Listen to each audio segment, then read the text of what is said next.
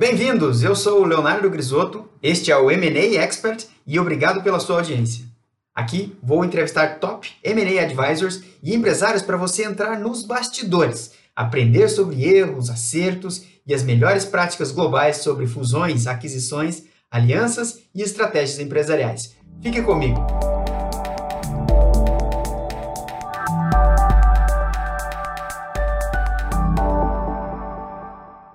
Muito bem, hoje eu vou conversar com o Rodney Reis, da Avalia Systems. Ele vai trocar uma ideia com a gente sobre é, tecnologia aplicada na, em fusões e aquisições. Então, seja bem-vindo, Rodney. Conte pra gente quem é Rodney Reis em 30 segundos. Obrigado, Leonardo, pela oportunidade de falar contigo e com a tua audiência. Cara, eu é, nasci no Rio, mas é, meu pai é da Força Aérea, eu acabei visitando vários, vários lugares, morando em vários lugares no Brasil. É, eu sou pai de família, acabei saindo do Brasil é, há pô, 16 anos, logo depois que eu casei. E, assim, na minha vida eu morei em, vários países, eu morei nos Estados Unidos, morei na Argentina, morei na Inglaterra, sou acabei me naturalizando lá na Inglaterra também. E no final das contas eu vim parar aqui na Suíça há quase 10 anos já. E, e tem ficado por aqui, é um lugar muito bacana. E foi aqui que eu acabei montando a Avalia junto com o meu sócio, que é professor na Universidade de Ciências Aplicadas aqui na área de computação. O meu background é na área de computação, na, na Federal de São Carlos. Mas eu acabei indo muito para a área de negócios, é, e, com isso a gente juntou negócios, né, finanças e, e ciência da computação para criar um, uma empresa que estava olhando, né, que está olhando para uma área que tem muita importância estratégica no negócio, mas pouca transparência e pouco conhecimento, principalmente entre as pessoas é, liderando investimentos e as pessoas tocando a execução é, da, da parte de tecnologia tem uma dificuldade, às vezes, grande de entender um ao outro, entender o que está acontecendo comunicar com clareza. E a gente tem uma oportunidade aí para usar os dados que existem né, para facilitar essa comunicação, porque aí com os dados fica, fica mais fácil a conversa, deixa de ser opinião. Entendi. E que tipo de, de transação, que tipo de porte, como, onde que a avalia entra é, que tipo de perfil de empresa que está utilizando esse tipo de ferramenta de tecnologia? Legal. Assim, o que, como é que a gente trabalha? A gente criou um, uma metodologia e um software para fazer análise de dados que são gerados durante a construção e a manutenção do ciclo de vida né, de, um, de um sistema. Então, desde é, onde se controla as versões do código-fonte de cada alteração daquele software, até sistemas que controlam é, quem vai fazer o quê, quanto tempo demora, qual é a prioridade para a qualidade. E como todas as empresas de software, das maiores às menores, acabam usando essas ferramentas hoje em dia, né, com, com a, o cloud computing, com a nuvem, com esses serviços SaaS, é, uma pequena empresa tem recursos mesmo tem acesso aos mesmos recursos que uma empresa grande. Então, o, o ferramental acaba sendo muito uniforme. Isso ficou legal porque a gente consegue abordar desde grandes transações de bilhões, com mais de mil é, pessoas numa equipe de desenvolvimento em múltiplos países. A gente acabou de é, fazer um projeto com um dos maiores private equity, uma empresa portfólio de um dos maiores private equity do, do mundo, assim, um projeto bem complexo, mas o, o ferramental é o mesmo e do que às vezes a gente faz um acquihire ou, ou ajuda uma série A no, venture capital, às vezes tem, sei lá, 10 pessoas, às vezes já teve 6 pessoas na área de tecnologia, e a gente aplica, logicamente, né, o esforço e a complexidade é menor, mas o, o, o ferramental escala desde o pequenininho até o, o gigantesco, para permitir trazer essas informações, esses dados, poxa, olha, eles estão tecendo software com qualidade, olha, eles estão ganhando velocidade nas entregas, nas melhorias, ou não, eles estão demorando cada vez mais, está havendo cada vez mais bug. E, e aí com isso a gente consegue se aprofundar nas áreas específicas para trazer os insights, lá, as, as, informações, né, para poder ajudar quem vai comprar a melhorar a empresa. Porque você não compra, o investidor não compra a empresa para fazer a mesma coisa, né? eles normalmente investem porque eles acreditam que pode crescer ainda mais, pode melhorar ainda mais, pode gerar ainda mais valor. E, e aí que a gente entra unindo né, a parte de negócio com a parte de tecnologia, como é que a tecnologia pode entregar e o que está faltando, o que está impedindo essa entrega é, de, de valor aí, de financeira para o negócio. Entendi. É, conta para gente um caso de sucesso que vocês atuaram e principalmente as lições que vocês aprenderam e reforçaram o modelo de negócio de vocês. Cara, tem, tem vários casos. É, é, é, interessante porque assim, é difícil falar nomes, né? Mas aí no Brasil, por exemplo, que, que a gente tem público, a gente teve o caso da iFood, Móvel, fazendo aquisição da PagZup, por exemplo, é. que é uma empresa de pagamentos. E assim, a iFood é uma empresa incrível, né? A Móvel também, os caras são realmente fantásticos, tanto na parte de, de negócio quanto de computação, botando os dois juntos. E, e quando eles pegaram a PagZup, que era uma empresa muito relativamente pequena comparado com o tamanho do iFood, né? o iFood fazendo milhões de transações por mês, e, e o PagZup já estava, já existia há algum tempo, é, mas não tinha ganhado essa mesma escala que o, que o iFood, né? E a, e a, grande questão é, pô, dá para dá para adquirir, juntar e, e, eles vão aguentar você abrir a torneira de um iFood para uma empresa é, pequena? E eles eles tinham obviamente uma tem até hoje uma equipe muito boa, uma tecnologia boa, é, mas sempre há coisas que podem melhorar, né? E a gente teve a, a, a felicidade, a capacidade de participar desse projeto, ver é, o, que, que, o que, que a gente podia dar de segurança para o pessoal do iFood e de recomendação para o próprio pessoal da PagZup para que fosse um sucesso e se tornou um, um grande sucesso. E é legal também porque é, a gente isola as duas partes com relação à propriedade intelectual, né? Então, isso dá uma, uma segurança para quem está investindo e para quem está é, negociando a transação em saber que, olha, o que, o que você fez de propriedade intelectual não passa entre um lado e outro. Esse é, o, é essencial para a gente. Né? Então, a gente passa a opinião, mas nunca o, a propriedade intelectual em si. É, nesse caso, quem que contratou vocês? Foi o buy side ou o sell side?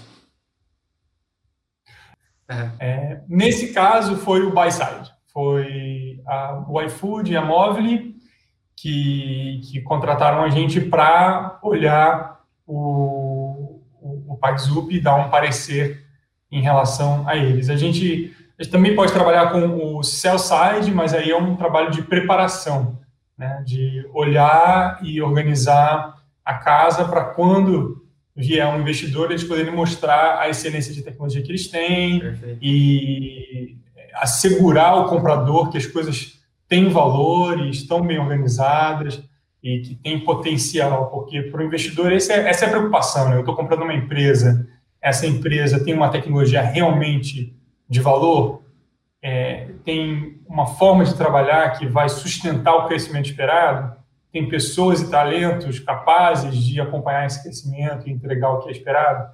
E é isso aí que, que a gente olha. Nesse caso foi o buy side, é, e aí é bem rápido, né? No caso do iFood foi assim, foram duas semanas, então foi bem intenso para a gente entregar um relatório. É, no caso de sell side, normalmente a gente tem um pouquinho mais de tempo, é, entra com, a, com, com, quem vai vender, ajuda eles a preparar, acompanha em algumas vezes essa, preparação e ajuda na entrega. Um outro exemplo é o mais recente agora no Brasil também, foi o, o Banco Carrefour, fez a aquisição de uma fintech, Iwoli. E aí foi legal porque a gente ajudou o Banco Carrefour é, a, a, fazer essa, essa avaliação da, da situação da Iwoli, que também é uma empresa é, fenomenal, a tecnologia dos caras é world class, assim, é muito, muito boa. E, e aí agora a gente tem acompanhado eles aí, tanto Carrefour quanto o Oli, nesse processo de integração, porque aí são, são duas corporações com tamanho muito diferente, é, áreas muito diferentes, né? Então a gente ajuda eles nesse processo de integração, de discussão de priorização, é, provendo recursos tanto na área de tecnologia quanto na área estratégica para conectar com a tecnologia. O foco é sempre tecnologia, mas trazendo o negócio e a estratégia para a área de tecnologia a tecnologia para a área de negócio estratégico. Entendi. E teve algum caso de, de fracasso, de erro na, na história de vocês, né, durante alguma transação? É, conte para a gente alguma história as lições que vocês também aprenderam disso. Cara, é, assim, fracasso é uma coisa é, interessante de definir numa transação dessa, né? Normalmente o pessoal quer fechar negócio, então quando não fecha negócio, vai considerar, ah, pô, fracassou.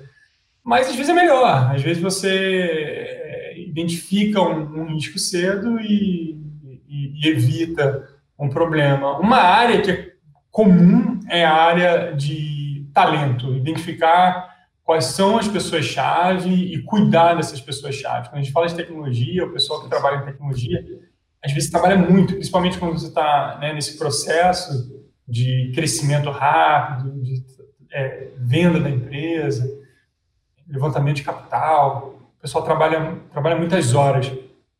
E isso tem uma tendência de burnout ou de cansaço desses engenheiros nessa, nessa, nessa pressão, né? E é isso que a gente que a gente já viu algumas vezes. Teve um caso, por exemplo, e aí eu não posso dar nomes, mas é um, caso onde a, a, a corporação ia comprar uma startup até relativamente pequena e, e, normalmente a gente tem acesso a todos os dados, não é complicado. Isso é uma preocupação que você ah, pô, você vai ter acesso aos dados, esses dados são privilegiados. A maioria das coisas já está na nuvem, é, não, tem, é, é, muito menos complicado do que, do que se imagina. É, muito poucas empresas têm uma, uma fórmula secreta que nem o Google para te dar o ranking. Entendeu? Normalmente são softwares que têm é, o que você está vendo na tela, como é que ele executa no final, alguma coisa de machine learning, inteligência artificial mas isso tudo são, são em cima de, de, de teorias bem conhecidas. Então, é, é, o que foi implementado que tem valor, não o, a ideia exatamente como é que foi feito que tem valor. E, e nesse caso era um grupo pequeno, o pessoal estava segurando a informação e quando a gente conseguiu pegar a informação do que estava sendo feito num período maior, eles estavam dando um período curto. A gente viu que uma pessoa-chave tinha ido embora, tinha feito praticamente o sistema todo sozinho, e os outros ajudavam, e a saída dessa pessoa teve um impacto assim muito forte, uma pequena parte do sistema estava sendo atualizada durante um período de quase um ano, e, e no final das contas, obviamente, eles sabiam que aquela pessoa era importante, mas eles não tinham noção de quão importante, porque eles tinham meia dúzia de engenheiro trabalhando, de cientistas da computação trabalhando numa no escritório, pô, a pessoa chega cedo, sai tarde, como é que você vai saber que um cara está fazendo praticamente tudo e os outros estão só ajudando, né? Normalmente o pessoal não fica é, anunciando isso dessa maneira.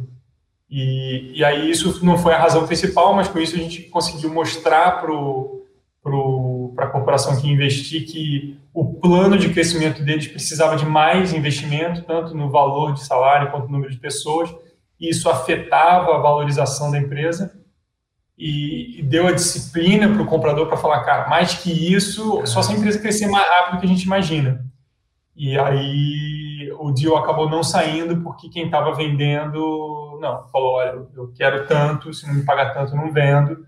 E o comprador falou, cara, para pagar tanto, não, não vão entregar, a gente vai perder o dinheiro. E aí não saindo o dinheiro. Entendi. Muito bom, mas um excelente insight, assim, tanto para os dois lados, né? da, da importância de ter essa investigação e esse olhar mais aprofundado na tecnologia ali. E muito bom. Muito bem, então vamos para o, o bloco 2 agora. Nesse segundo bloco, a gente vai olhar para frente, vamos olhar tendência, vamos olhar futuro. E utilizando toda a sua experiência, Rodney, que recomendações você daria para os empresários nesse momento? É, a gente está num momento especial, né, com essa crise do Covid. Eu acho que as coisas agora são muito curto prazo, né? E, e a, a, necessidade principal é de, de manutenção né, da, das empresas, dos empregos, para ajustar o que vai acontecer com a evolução dessa, dessa situação. Uma questão clara é a questão do, do trabalho remoto. É, isso agora foi acelerado muito, né? E eu vejo que muitas corporações têm uma preocupação com as pessoas estão trabalhando, não estão trabalhando, horários e coisas assim.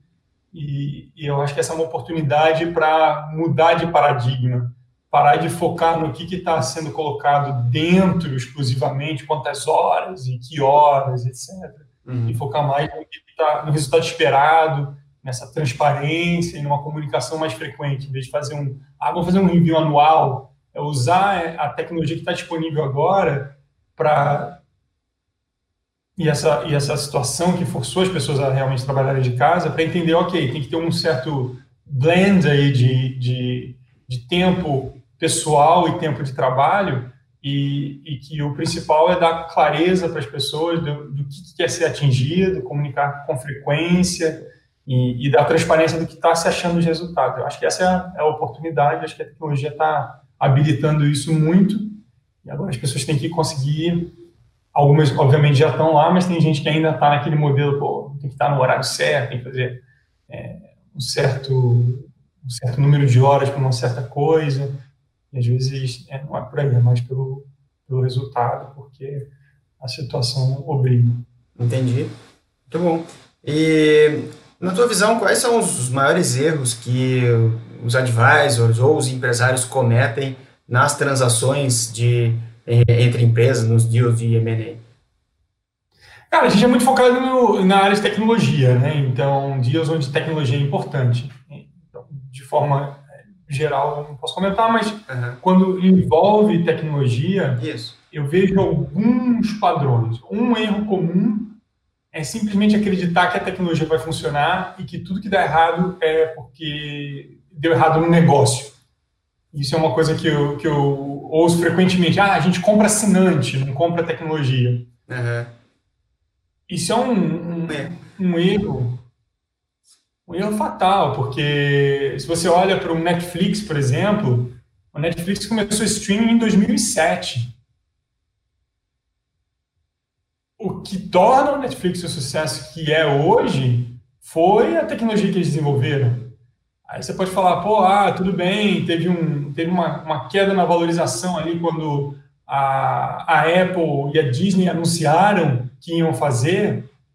Teve, mas pô, teve um crescimento de 10 mil por cento no valor da ação até chegar nesse ponto. A queda foi relativamente pequena, já se recuperou e ultrapassou.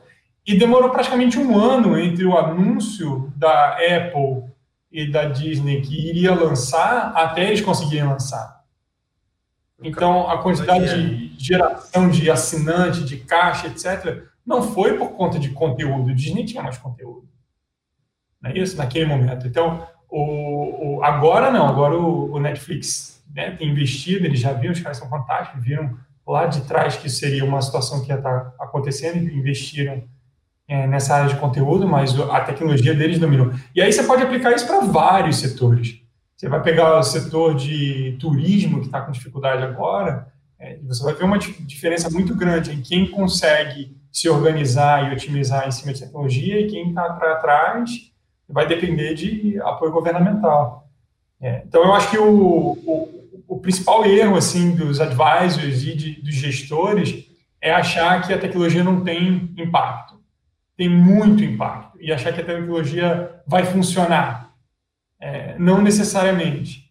E, e, por outro lado, se você identificar esses riscos antes, é, você primeiro consegue saber, ok, vai ou não vai, e segundo consegue saber, ó, vai atrasar um pouco. Se atrasar um pouco, tem um certo impacto nesse, nesse plano de negócio.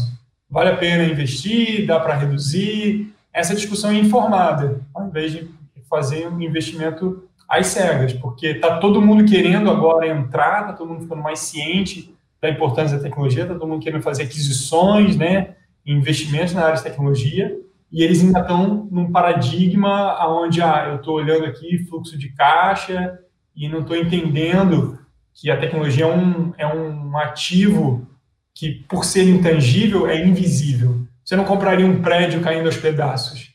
Você olharia o prédio por dentro por fora, por fora e falaria, pô, esse, esse prédio vai me dar receita. Em é. compensação, o pessoal compra a tecnologia e não sabe se a tecnologia está caindo aos pedaços. Não tem um Eles assumem, ah, se tem gente morando no prédio e pagando aluguel, quer dizer que o prédio está bom. Não necessariamente. Não necessariamente. Né? É a mesma coisa com a tecnologia. Ah, tem gente usando, quer dizer que tá bom, não, cara. De repente consegue ir até um certo limite. Eu sempre falo para os clientes: o, você tinha um telefone daqueles Nokia ou Motorola, e eles eram ótimos. Uhum. Aí teve um dia que ele deixou de ser ótimo e passou a ser inútil. Não foi assim gradualmente. Foi, foi de 1 para 0. Foi em 2007. Não, chegou um momento, e aí cada um teve seu momento, tem um momento que você troca, nunca mais você vai voltar para um é. telefone daquele. Sim. E a mesma coisa com a tecnologia. Se a tecnologia está obsoleta, você tem um monte de usuário. Aí tem uma hora que acabou. Aquilo não serve mais. E se a tecnologia não for atualizada, acabou. Aquele uhum. ativo todo vira pó. E, e, se as pessoas não têm noção disso, é, elas não elas estão fazendo um investimento de forma muito arriscada. Muito importante esse esse insight e essa esse comentário, né, muito pertinente, é, porque eu realmente eu também vejo essa é, essa situação, essa analogia que você falou do prédio, ela é bem interessante, né? Os empresários comprando as empresas, às vezes não, tá, tem tem assinante, tem usuário, tem equipe, tem receita, tá tudo certo. Mas é difícil enxergar a, a tecnologia no, no, pegar ela, vamos falar assim, né? Como você falou do prédio. E aí assume-se que ela vai continuar funcionando, mas não é o caso como você está contando, né? Perfeito.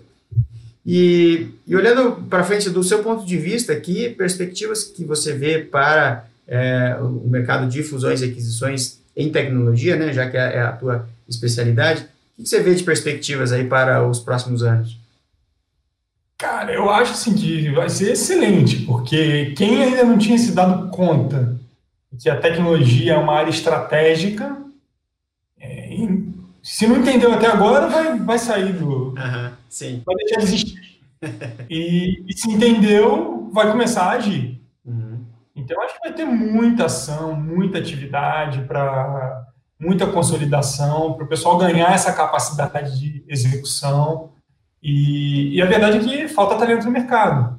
É, não tem gente suficiente para implementar e executar tudo que tem potencial para ser executado. Uhum. Então, vai, vai uma forma rápida de conseguir é, competência e tecnologia é através de aquisições, e eu acho que vai ter muita aquisição rolando.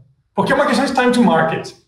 É, você, você tem que recrutar, definir, aprender, é, construir um software ou você pegar e comprar uma empresa que já fez tudo isso, é a diferença entre você estar no mercado ou chegar quando a festa acabou. Uhum. Show, show de bola, fantástico. Muito bons esses insights. Então vamos agora para o bloco 3, onde a gente vai fazer um bate-bola aí com algumas recomendações.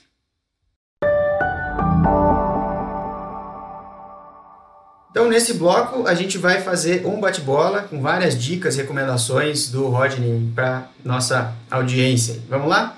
Rapidamente, um ou dois livros que mudaram a sua vida, né? não precisa ser só de negócio, aqueles livros que né, viraram definitivamente uma, uma página que te marcaram.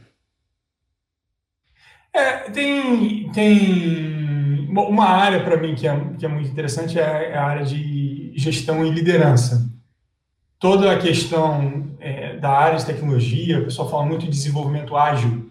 Quando você vai em cima do desenvolvimento ágil, ele está fundamentado numa, num paradigma de autogestão. É um paradigma onde as pessoas que estão trabalhando juntas, é, por saberem melhor que fazer, elas têm que ser capazes de tomar decisões o que é diferente de uma mentalidade mais industrial, aonde o supervisor sabe mais do que está sendo supervisionado e o gerente sabe mais do que o supervisor e, e assim por diante. Então, aqui há uma inversão. Quem executa sabe mais do que quem é, decide. É por isso que essa questão da autogestão está nos times ágeis, onde os times ágeis podem, podem é, tomar decisão. Aí tem, tem um livro para mim que é fenomenal, chama Creative Experience. É, uma autora chama Mary Follett. É, é um livro tem mais de 100 anos. É, é o livro mais radical no, no, no sentido positivo, assim, mais é, progressista, né, mais avançado na questão de gestão que eu já li, eu já li bastante livro nessa área. Era, e eu acho que o principal problema é que a autora era uma mulher, num tempo onde as mulheres é, tinham uma voz muito menor do que hoje em dia, que ainda está longe de ser o, ideal.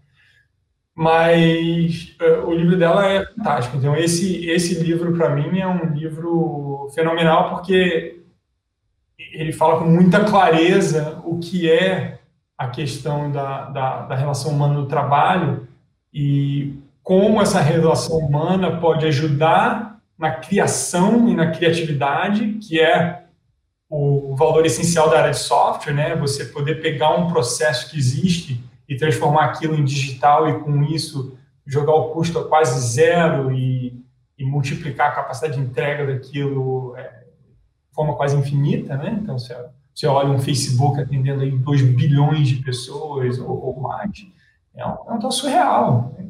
Em cima de, um, de uma ideia, de um conceito. Aí você vai para Google, vai para vários outros, em escalas menores, né? O próprio iFood que a gente estava falando entrega, sei lá, mais de 20 milhões de, de pedidos todo mês. É uma coisa fantástica. E, e essa questão da criatividade, ela só existe se não há uma relação de opressão entre as pessoas. Se há uma segurança emocional, se há uma liberdade de arriscar, de tentar, de corrigir, de conversar. E, e quando as pessoas entendem isso, aí sim elas vão ser capazes de fazer uma gestão é, da tecnologia que vai além da pura eficiência. Ah, eu quero cortar 2, 3% de custo, que também tem seu valor, uhum. e aí você entra num, numa transformação maior, que é o. Aí é um outro livro que eu gosto muito, aquele Innovator's Dilemma, né? Do Clayton Christensen, que fala exatamente isso, a questão de você tá, poder fazer uma pequena melhoria de curto prazo acaba sempre ganhando e você poder tomar um risco e que pode te dar um, um retorno muito maior a longo prazo, mas é muito mais incerto. Então, eu colocaria esses dois livros, Creative Experience e Tá ótimo. Depois eu vou deixar um link aqui para o pessoal acessar e, procurar essa bibliografia, muito bom. É, dois ou três setores que você acredita que vão bombar ou vão subir né, daqui a alguns anos? É, a, a, o advento aí do 5G, é, eu acho que é muito interessante. Também acho que a, o que o Elon Musk está fazendo com, essa, com esses satélites de baixa órbita é, quando isso chegar e permear o mercado também vai ser muito interessante, porque aí você começa a ter um acesso de latência baixa, banda relativamente larga, custo por unidade muito baixo, que pode trazer para o mundo físico o que o iPhone trouxe para os indivíduos. Né? É você ter toda uma, uma coleção de dados sobre a pessoa, agora você pode ter uma toda a coleção de dados sobre os objetos, sobre o fluxo de, de insumos e etc. Eu acho que isso aí vai ser transformador. Eu acho que biotecnologia é um negócio que também é um pouquinho mais, mais adiante, toda essa, essa questão de é, trabalho genético, engenharia genética, vai ter toda uma área de computação dando suporte a isso, mas acho que é uma área muito interessante também. E Acho que software, de maneira geral, vai continuar eh, se tornando o, o carro-chefe da produtividade no mundo, como foi a energia elétrica há um tempo atrás, a industrialização. O software vai ser, nos próximos 20, 30 anos, o motor de crescimento de produtividade. É por isso que a China, e aí o software inclui a inteligência artificial, obviamente, mas você vê como a, a China e os Estados Unidos estão nesse combate por talento, por é, capacitação, porque é muito além do, do comercial. Quando você vê, é, quando você pensa na prosperidade das nações, é, a questão é a produtividade. Produtividade, eu esqueci agora o nome do economista que falou, a produtividade é, é no, on the long run, né, no, no longo prazo, produtividade não é tudo, mas é quase tudo. Uhum. E, acho que foi o Friedman que falou. E, e, e, é isso, a, a, ferramenta de produtividade vai ser software. Entendi. O Ray Dalio também fala muito nessa questão da produtividade, né, nos ciclos, e sempre que a, a, tem um ciclos de, de, baixa e as economias precisam retomar, entra em cena muito fortemente a produtividade. Né, e a inventividade humana é, tem esse, esse caráter de levar, ajudar as, as economias e os países a progredirem, né? É, e dois a três setores... O software, a barreira de entrada é muito pequena, né, cara? Você Sim. precisa ter um computador, que hoje em dia é muito barato, uhum. é, ativamente. Acesso à internet está ficando pervasivo por todas as áreas, né? Tem por todo lugar. E o conhecimento de transformar uma ideia num sistema que pô, uma criança consegue fazer.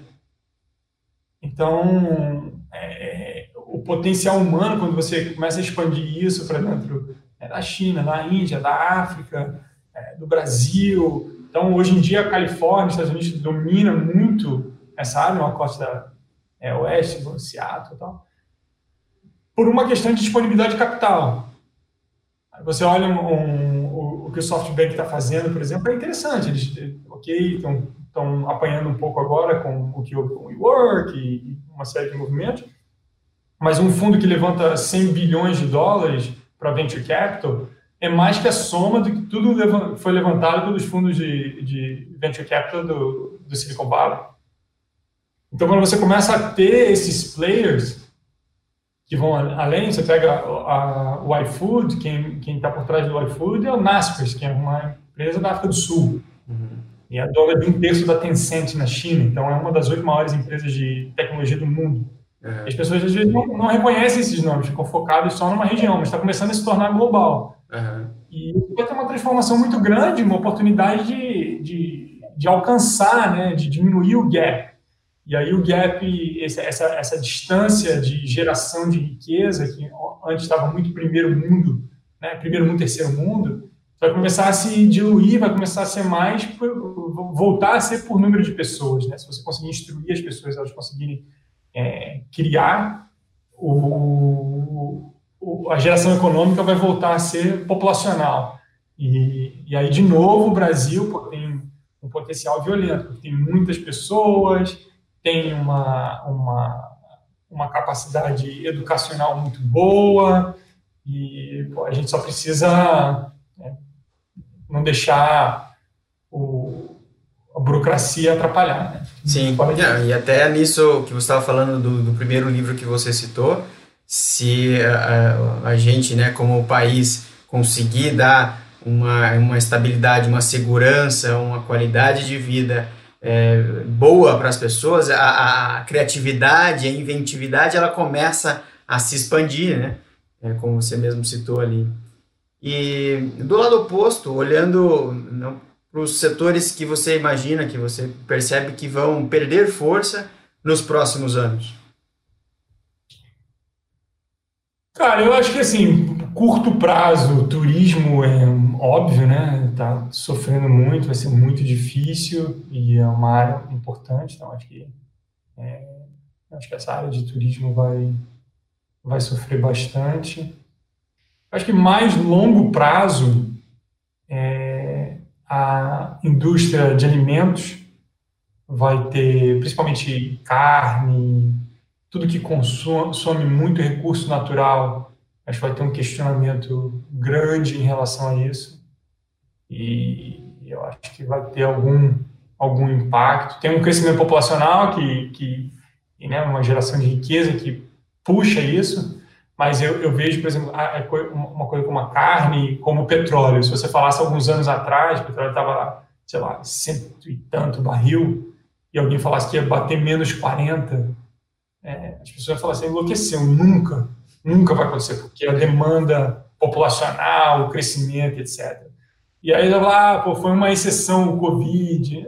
Não, está rolando há muito tempo essa, essa questão de, de vírus e contaminação, já teve o, a questão da febre suína, por exemplo, é, gripe suína, gripe aviária, né? E, e as pessoas, junto com, com o isolamento, vem uma consciência de que. Aí vem caso da Tesla, por exemplo, realmente quebrando o paradigma com carro, com carro elétrico, e as pessoas falam: pô, o carro elétrico é legal, polui menos, começa a ser cool, começa a virar é, mainstream, né? começa a virar moda, se você quiser, mas começa, tendência, né? as pessoas começam Sim. a buscar e aspirar isso. E isso transforma. E eu acho que a, a, a, carne vai acontecer alguma coisa similar. As pessoas vão começar a olhar e falar: hum, cara, quantos litros de água eu preciso para um quilo de carne? Quanto, quanto a área né, de produção? E aí vai começar a ficar cada vez mais cool. E aí vem o Impossible Burger, né, que está fazendo uma coisa muito, muito bacana. E, então, eu acho que isso que é legal da tecnologia, né, cara? A tecnologia vai, vai começar a, a trazer alternativas para as coisas que estão é, consumindo e, e, e, esgotando os recursos naturais e, vai começar cada vez mais a tecnologia a, a quebrar esses paradigmas e começar a trazer alternativas mais viáveis. Então, acho que todas as áreas que de, é, esgotam recurso natural elas deviam se preocupar muito. Então, óleo, petróleo é, seria uma terceira área que, que vai continuar tendo dificuldade. Um case que, que eu lembrei, eu não sei se ela é argentina ou se ela é chilena, uma empresa chamada Not Milk ou Not Meat, é, Not Co, não, não da empresa, mas que ela pegou os algoritmos, é, é, destrinchou os ingredientes, e ela produz leite a base dos mais diversos tipos de ingredientes. Então ela pega lá uma, uma proteína, uma vitamina da beterraba, junta com uma da mandioca, com uma da jabuticaba e produz uma carne com a mesma textura, o mesmo sabor. E ela é, usou toda a tecnologia para criar um subproduto a partir de é, matéria-prima, de, de insumos naturais. Então, a, eles uniram essas duas coisas que você está falando e é muito interessante realmente olhar para um futuro mais longo prazo, questionar também o setor de alimento, que já está acontecendo, essa junção de tecnologia versus tendência. E muito bom, excelente insight aí. É, eu acho que a grande valorização das coisas, e aí é que, de novo, voltando para os empresários, para os gestores, para os advisors, né? o pessoal vai olhar sempre muito pelo ângulo do negócio. E se eles entenderem que a criação, não só a utilização da tecnologia, porque o pessoal que está realmente coletando maior parte do valor, está ganhando muito, é o pessoal que está criando, não está só usando a tecnologia, está criando tecnologia. E é essa criação da tecnologia que acaba virando um padrão de fato e aí acaba se, se ou dominando o mercado ou sendo distribuída para ser é, utilizada por outros no mercado. E, e é esse pessoal que está ganhando mais escala, porque a tecnologia tem essa habilidade de escalar é, de, um, de uma forma muito mais rápida e com um custo muito mais baixo do que. E, e aqui, quando eu falo tecnologia, eu estou falando software, mas também o hardware está se transformando nisso, né? Você vê que o, um Arduino, uma, uma um PC no, no, tamanho do seu dedão, é, é muito barato hoje em dia. Então, é, a questão da tecnologia, software, mas também indo para hardware, está se expandindo muito rápido e as pessoas ainda têm uma visão do mundo que não entendem que é isso que vai gerar retornos extraordinários. E a hora que eles começarem a se informar e falar, pô, não, mas peraí, deixa eu entender a tua competência nisso aqui, deixa eu entender é, como você vai sustentar isso aqui, aonde está o valor disso aqui, eles vão conseguir entender melhor se dá para gerar muito valor ou não. E outra coisa é a ambição, né, cara? Eu acho que é, a ambição de quem está criando as tecnologias, o Sir Tim Berners-Lee, lá, o cara que criou a internet, se você quiser, uhum, é, tem uma entrevista com ele que é muito legal. Eles falam, pô, você, quando você criou né, o HTML, os padrões web iniciais lá, você imaginou, era, você imaginou que a internet ia ser o que seria? Ele falou, cara, não, eu não imaginei, mas eu desenhei para que fosse possível que isso acontecesse. E esse é o, o, o mindset, né? Se, se, se, as pessoas estão é, resolvendo um problema imediato, mas de uma forma que seja possível crescer, escalar e entregar muito mais valor, aí você tem um, um potencial de crescimento muito grande, né? uhum. geração de valor. Entendi. Muito bom. E se você tivesse que eleger de um a três mentores para orientar a sua carreira, quem seriam eles? Cara, isso é, é, interessante. Na verdade, eu tenho vários mentores, né? Ótimo. E na, na empresa a gente tem um advisory board, e aí tem pessoas é, de várias áreas, tanto na área de negócio quanto na área de tecnologia. É, então, tem pô, gente que estudou com, comigo, como o Alexandre Castro que está lá é, nos Estados Unidos, pô, um dos grandes crânios de inteligência artificial. É, tem gente que eu estudei com, como o Stuart Reed, que está tá lá nos Estados Unidos também, e era, foi um professor de inovação e marketing. É, e, e, outras pessoas fantásticas, a Silk Minsky, que é na área de liderança, é, o Sandiv na, na área de engenharia, o, Michel na área de, de fusões e aquisições. Então, eu, eu tenho um grupo que já, já me guia é, muito, que são pessoas que eu vou quando tenho uma questão e pergunto para eles. E eu acho que eu acho que isso é uma oportunidade que muita gente perde. Se você parar para pensar e falar, cara, quem que eu conheço que sabe muito de alguma coisa? Você ligar para essa pessoa e falar, olha, eu estou tentando fazer tal coisa, eu estou trabalhando em tal coisa, e eu tenho uma questão para você. O que, que, você acha sobre isso? 99% das pessoas vai te ajudar. Uhum. E vão te ajudar. E, e, e, por algum motivo as pessoas não, não têm feito isso. E, e eu acho que é um, é um desperdício. É um desperdício. Eu, cara, eu não tenho a menor vergonha de pedir para essas pessoas, são, são mentores fantásticos e sempre que possível eu agradeço, reconheço, e de vez em quando, tendo, ainda mais tendo seis, na pior das hipóteses eu vou fazer, falar com um todo mês, eu vou falar com a pessoa cada duas vezes por ano. Então não é uma coisa também que onera tanto a pessoa assim para te ajudar. E, e, a mesma coisa, quando, quando eu posso ajudar alguém, as pessoas me querem ajudar, eu digo com prazer. Então, é, eu acho que não deveria ser teórica essa pergunta, tem que ser posta na prática. Muito bom. Beleza, uh, chegamos então ao fim desse, desse episódio. E, Roger, muito obrigado pela sua presença, pelos insights, os casos que você contou. Eu acho que a gente aprendeu é, bastante coisas aqui. E muito obrigado pela sua participação aqui conosco.